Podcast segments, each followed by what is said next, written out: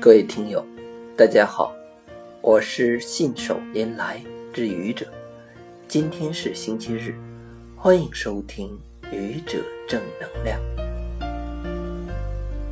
下雨天去食堂吃饭，我把伞放在桌子角上，我想这样一定不会有人把伞拿错了。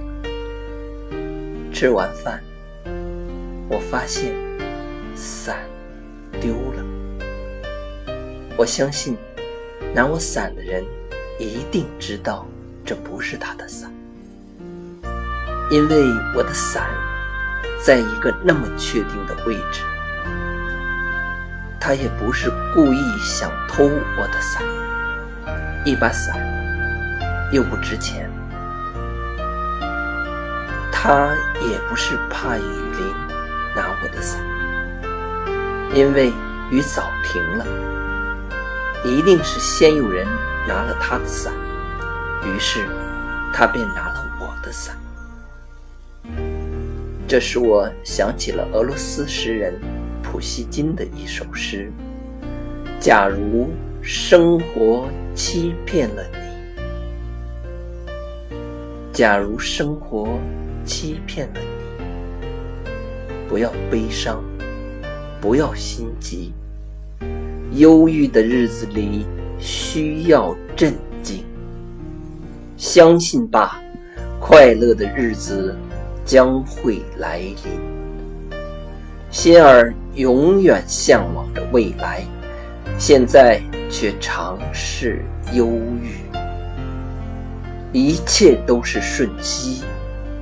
一切都将会过去，而那过去了的，就会成为亲切的怀恋。我就把拿我伞的人当做被生活欺骗的人吧。你做不到普希金说的那个被生活欺骗的人，那样对未来充满向往。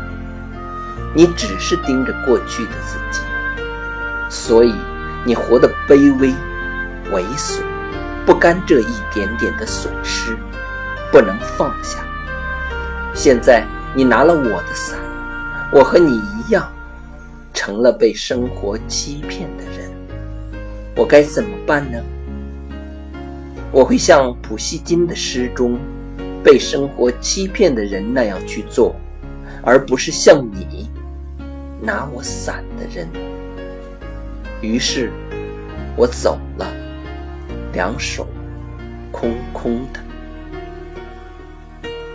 谢谢各位听友，欢迎关注喜马拉雅主播信手拈来之愚者，欢迎订阅我的专辑《Hello》，每天一个声音。